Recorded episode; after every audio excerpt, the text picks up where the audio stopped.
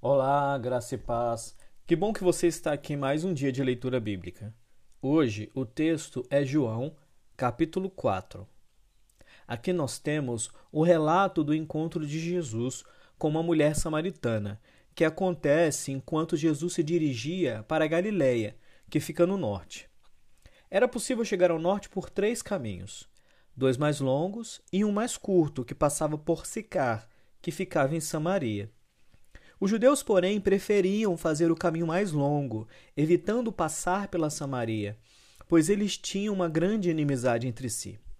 Essa inimizade tinha séculos e surgiu depois que Israel se dividiu em dois reinos: o reino do norte, que passou a ser chamado de Judá, que teve como capital a Samaria, e o reino do sul, chamado de Israel. Por diversos fatores políticos e culturais, os samaritanos tiveram casamentos mistos, entendimentos diferentes sobre a religião e até mesmo um templo diferente para o culto. O templo de Israel ficava em Jerusalém e o templo de Judá ficava no Monte Gerizim.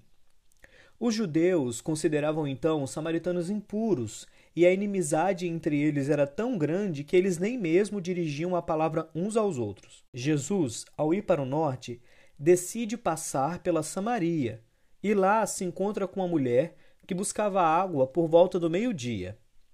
Essa não era uma hora comum em que as mulheres buscavam água, mas possivelmente ela teria ido esse horário para evitar se encontrar com outras pessoas, pois por ter tido vários relacionamentos, ela poderia ser alvo de comentários. Jesus rompe então barreiras culturais, barreiras de inimizade, barreiras de costumes, para levar a palavra de salvação para aquela mulher.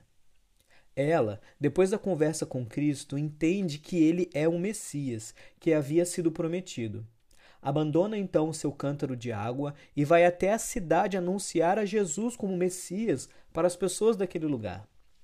Através do testemunho dela, as pessoas vão até Jesus e creem nele como Messias.